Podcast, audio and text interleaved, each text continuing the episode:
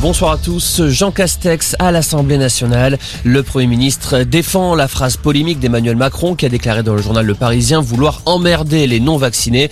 Tout à l'heure, Jean Castex était devant les sénateurs et il a accusé les non-vaccinés de fracturer la nation et d'engorger les services d'urgence.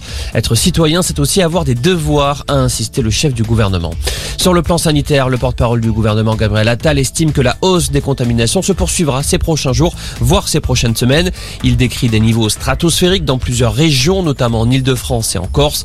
En revanche, le porte-parole indique que le variant Omicron serait 2 à 3 fois moins dangereux que Delta.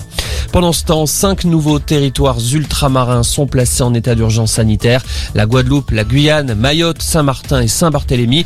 Après une flambée des cas, l'état d'urgence sanitaire autorise le Premier ministre à recourir au confinement ou au couvre-feu si la situation l'exige. Sanofi jugé responsable d'un manque de vigilance et d'information sur les risques de la dépakine. Ce médicament antiépileptique a provoqué de graves malformations, parfois mortelles, chez les enfants de patientes.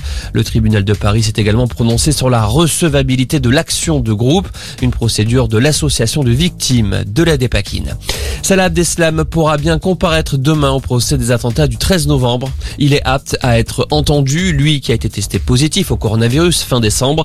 L'accusé est détenu dans la prison de Fleury-Mérogis où plusieurs foyers de contamination ont été détectés ces derniers temps.